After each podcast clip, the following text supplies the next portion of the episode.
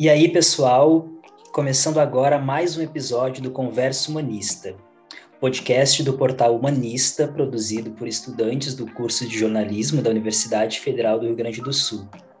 Sou o repórter Emerson Santos e estou aqui acompanhado da repórter Roxane Carvalho. Tudo bem, Roxane? Tudo bem, sim, Emerson.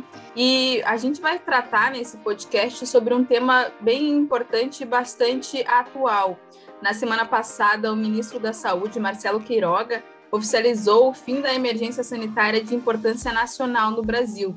E para a gente entender qual a verdadeira situação do país em relação à pandemia, a gente vai conversar com uma biomédica, doutora em neurociência e coordenadora da rede Análise Covid-19, Melanie Fontes Dutra.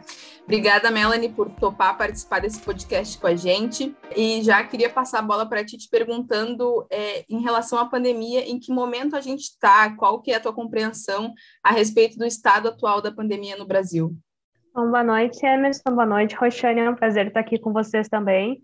Em relação a essa questão do Estado, né, a gente tem muitos fatores que fazem com que o momento seja muito importante de ter cuidado, né? Uh, a gente sempre trabalhou com essa questão de subnotificação de casos, e agora com a queda na testagem, como a própria OMS está verificando como uma tendência mundial no mundo, caiu entre 70% e 90% a testagem, isso faz com que a gente não saiba exatamente quantos casos, quantos novos casos nós estamos lidando de fato nesse momento, né? Então, a gente está num momento também onde a gente está se beneficiando e vendo o, o, efeito protetor das vacinas, isso traz uma certa confiança no momento atual, mas é importante que a gente se lembre que o vírus é muito imprevisível, como o próprio Tedros da OMS falou, a gente está lidando com um agente infeccioso que é capaz de se adaptar, de gerar novas variantes, sublinhagens, como a gente também está vendo. E somado a todas essas limitações que a gente tem de poder detectar exatamente como o cenário atual se encontra, a gente pode estar tá num momento onde toda essa melhora que a gente está vendo pode começar a desacelerar, especialmente agora com a chegada do inverno em que outros vírus respiratórios começam a circular mais também e a sobrecarregar o sistema de saúde. Então, a gente tem esses desafios pela frente, a gente está num passo onde muitas flexibilizações estão sendo feitas, e por conta disso é preciso a gente ter cuidado justamente para evitar com que a gente veja uma reversão de tendência grande e comece a ver novos aumentos, que não é o que ninguém quer. Então, é um momento que eu gosto muito de classificar como instável, né? A gente está num passo positivo de melhora, mas a gente também está num ponto em que, se a gente sair muito desse caminho e começar a perder um pouco do, da visão da situação que nós estamos, podemos entrar num cenário complexo de novo. Uh, bom, a, a, pandemia, ela trouxe, sim, para nós e para o público, né, uh, muitos termos e conceitos de, novos, assim, né, e a gente está sempre tentando entender uh, esse momento que estamos e que momento estamos encaminhando, e um termo que a gente tem pensado é, é em, em qual é a diferença entre pandemia e endemia, né, então eu queria pedir se tu pudesse nos explicar né, explicar para o público qual é a diferença desses dois termos, pandemia e endemia, e qual seria o cenário em que a gente podia, poderia entender que a Covid se torna uma, então, endemia?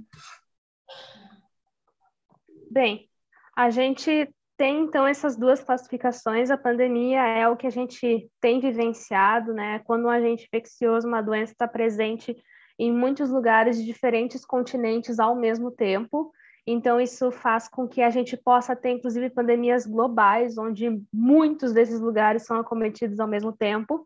E a endemia, ela seria aquele conceito relacionado com um aumento esperado de casos, né? Na verdade, uh, os casos, eles meio que vão estagnar nesse ponto, né? Eles vão estagnar em algum patamar onde eu não vou ver nenhuma subida e nenhuma descida significativa. Esse é o ponto, né? Eu até posso ver uma subida, alguma coisinha, mas não é significativo, acaba ficando estagnado. Então, é um momento previsível, é um momento onde eu tenho também mais alicerces para poder lidar com possíveis situações. Eu tenho um tratamento, por exemplo, onde eu posso uh, utilizar para controlar, para, enfim, ajudar no controle e no manejo dessa doença. Então, são conceitos bem diferentes, né? A pandemia está muito relacionada a esse aumento muito grande de casos que acometem em muitos lugares de diferentes continentes ao mesmo tempo, enquanto que a endemia, ela já é essa situação onde esses casos, essa taxa, né, não aumenta e nem diminui significativamente, né? Ela fica ali num patamar entre aspas estagnado e que eu consigo acompanhar, inclusive fazer algumas previsões assim de como uh, vai se prosseguir nesse momento, né? Então a gente não está no momento de endemia, a gente não está no momento onde esse essa taxa está estagnada, a gente vê novos casos por dia, ainda que muitas vezes desacelerando, agora a gente está vendo uma desaceleração dessa desaceleração, ou seja, né, aquela curva de queda está desacelerando e isso é um problema, porque mostra que a nossa caída, né, nossa queda ali da curva não está tão forte assim. Então, isso pode representar uma possível reversão de tendência, né, o que a gente precisa ficar atento. Então, a gente não está nessa situação estável, né, que muito, não estável, mas sem grandes aumentos ou diminuições que uma endemia traz, e ainda por cima, a gente ainda tem uma série de desafios no manejo em lidar com essa doença, né, uh, o que nos coloca numa situação de alerta e também de instabilidade.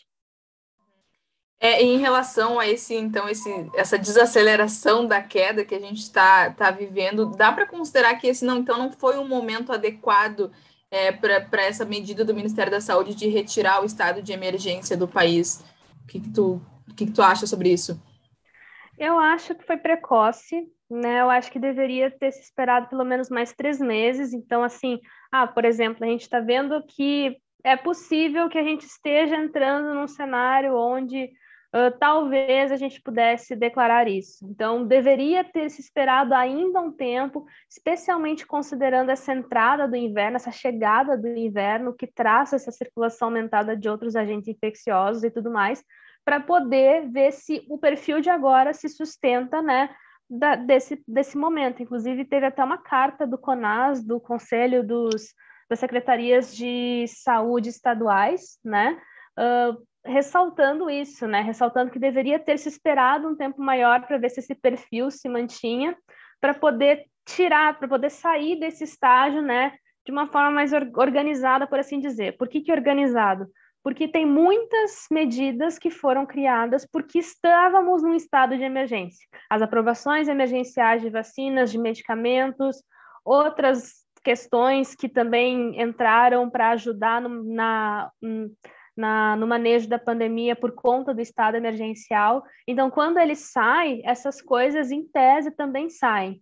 Então, era muito importante para não prejudicar esse enfrentamento da pandemia, uh, se organizar essa saída e o que, que vai se manter, né? O que, que é importante que se mantenha, porque, ok, a gente vai sair do estado de emergência, mas a pandemia segue. Então, o que, que a gente vai manter para que a gente não entre novamente no estado de emergência, né? Então, são coisas assim que deveriam ter sido né, trabalhadas, que deveriam ter sido mais debatidas uh, antes de simplesmente sair né, desse estado de emergência, como a gente viu. E eu fico bastante preocupada com essa saída, porque muita coisa ainda está em aberto, né? O que, que vai se manter, o que, que não vai se manter, e isso é crítico para que a gente possa seguir uh, nesse enfrentamento, porque, novamente, mesmo aqui tendo tido essa essa questão, essa declaração de saída do estado de emergência, a pandemia ainda segue. A OMS declarou recentemente que a Covid é sim pandêmica, tem um estado de um status de pandemia atualmente. Então, é aquilo, é um vírus imprevisível, a gente não está num momento ruim agora, mas não significa que o enfrentamento acabou. A gente tem que trabalhar para não entrar em momentos ruins, mesmo a situação mudando ao longo do tempo.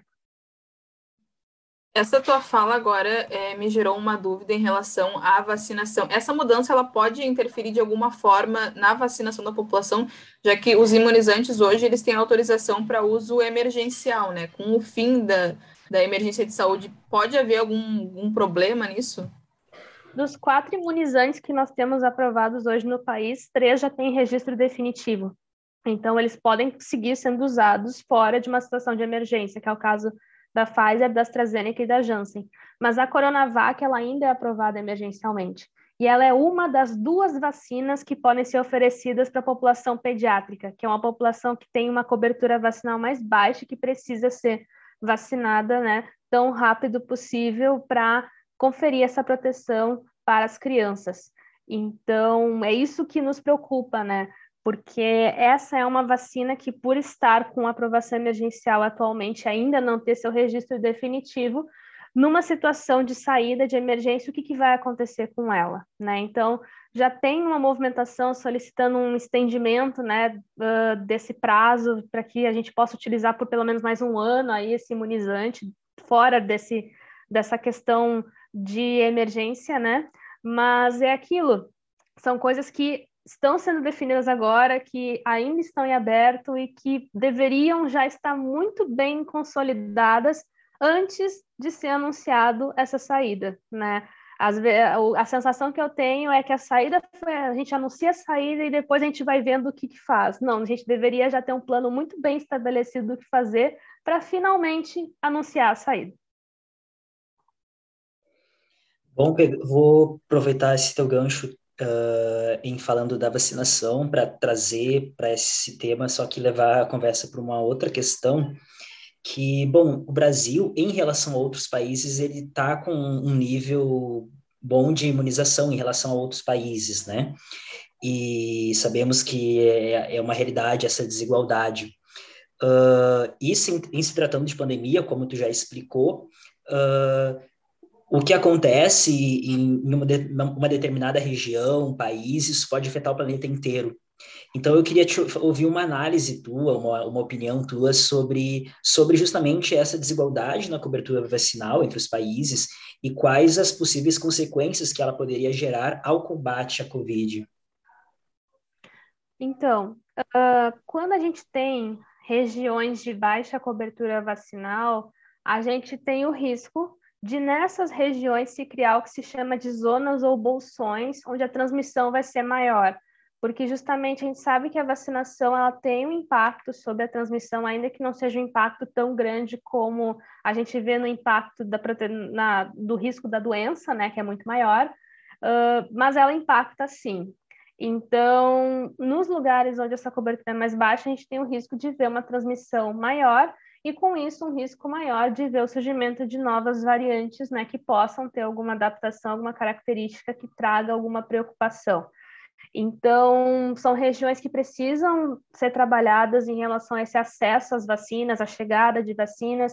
Precisa se entender por que, que essa cobertura é baixa, é alguma questão relacionada ao acesso do imunizante, a população consegue acessar, ou esses imunizantes não estão conseguindo chegar em áreas muito remotas, para poder imunizar essas pessoas? Ou ainda, existe alguma questão relacionada ao comportamento dessas, dessas população quanto a uh, desinformações? Existe uma, uma adesão baixa à vacinação? Isso precisa ser mapeado para criar estratégias para aumentar essas coberturas.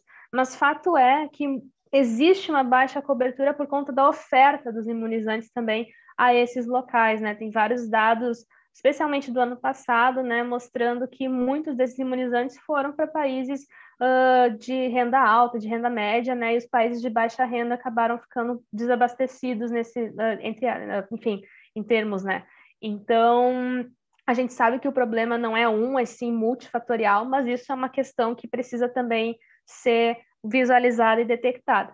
Então, o risco é esse, né? É a gente, além de ter todo o impacto da carga da doença e do risco das sequelas dessa doença também naqueles que se recuperaram, nessa população que vai ter uma cobertura mais baixa, que vai ter uma proteção menor por conta disso, também vê o risco de surgir alguma outra variante que possa, inclusive, colocar em risco a estratégia daqueles que têm uma cobertura vacinal mais alta, porque se essa variante tiver um escape imunológico significativo, vai ser preciso uma estratégia nesses lugares também, seja para revacinar, para atualizar o imunizante, enfim. Então, o risco é esse, e é por conta disso que a gente precisa trabalhar em equidades nessas coberturas, e a gente tem esse problema a nível mundial, né? Tem países, tem uh, regiões muito grandes, assim, com essa desigualdade, mas a gente também vê isso no Brasil, né? A região norte, principalmente, é uma região onde as coberturas são muito mais baixas do que a região sudeste, a região sul. Então, por que, que isso acontece? Né? Precisa ser mapeado, detectado, para que a gente possa também evitar com que esses bolsões de baixas coberturas aconteçam no nosso país também. E ainda nesse, nesse contexto internacional, assim, de, de, de pandemia, na China atualmente a gente vive um boom de casos absurdo, assim, muito expressivo. É, recentemente eles adotaram novamente lockdown, começaram com testagem em massa novamente, e a China ela foi o primeiro país a ser atingido pelo coronavírus essa, essa situação atual lá pode refletir de alguma forma em outros países? É, é um momento da gente se preocupar de novo de que isso possa chegar, esse nível de, de medo possa chegar aqui no Brasil mais uma vez? Eu acho que é importante que a gente tenha em mente assim que por a gente já ter uma boa cobertura para uma e duas doses, principalmente, né? e que é preciso seguir aumentando essas coberturas, porque tem gente que ainda não se vacinou, que ainda não recebeu a segunda dose, que ainda não recebeu o seu reforço, né? Então, a gente né, precisa melhorar esses valores.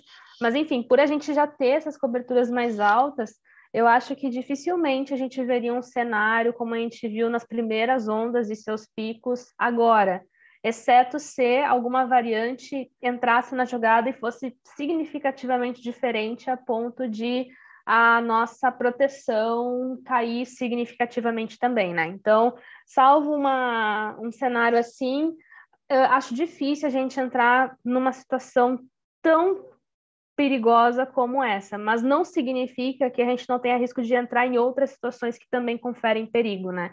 Então, isso é muito importante de, se ressaltar. Eu acho que é importante a gente, né, olhar para esses outros países, observar os cenários dele, tentar trazer alguma coisa positiva para o nosso enfrentamento, seja do que fazer ou do que não fazer. Acho que é importante a gente entender também que essa o vírus, esse vírus, ele tem outros animais como suscetíveis, ele pode infectar outros mamíferos, outras espécies, então a gente vai conviver com ele, né? A gente não vai conseguir, pelo menos nesse momento, ou pelo menos no curto prazo, extinguir a sua transmissão. Ele vai provavelmente continuar se transmitindo uh, na nossa espécie ou em outras espécies. A questão é controlar essa transmissão e fazer um bom rastreamento e vigilância desse agente infeccioso, né? Então, sabendo disso, essas políticas que muitas vezes o pessoal chama de Covid zero, né? Uh, acabam um, se tornando muito desafiadoras de serem implementadas nesse momento, né?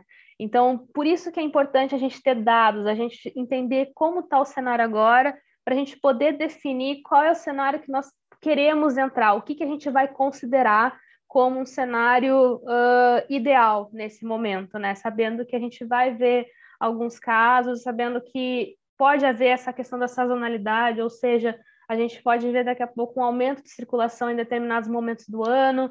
Como é que a gente vai se preparar para isso?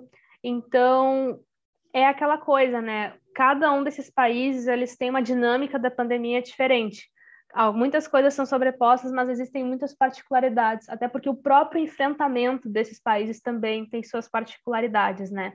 Então, eu acho, assim, que um cenário onde a gente vai precisar fazer um lockdown, por exemplo, eu acho que ele dificilmente vai acontecer por dois motivos. Primeiro, por causa das coberturas, e segundo, porque nunca se foi feito um lockdown no Brasil, então não acho que a gente vai conseguir fazer um e ter adesão a isso também, né? Se a gente não conseguiu nos piores momentos, não sei se a gente conseguiria de uma forma, de alguma forma, enfim, a partir de agora, assim, né? Se caso fosse cogitado. Então, é importante que a gente tenha essas estratégias, estabeleça essas estratégias, tenha um plano muito bem consolidado para que a gente possa lidar com esses cenários futuros. Uh, Melanie, você falou, né, sobre uh, o vírus, ele, ele também, além de passar para nós, é, passa para outros animais, e, isso me faz pensar uh, em uma outra questão, a gente deve também se preocupar com o surgimento de, de novas pandemias? Muito boa essa tua pergunta, Emerson, porque sim, sim.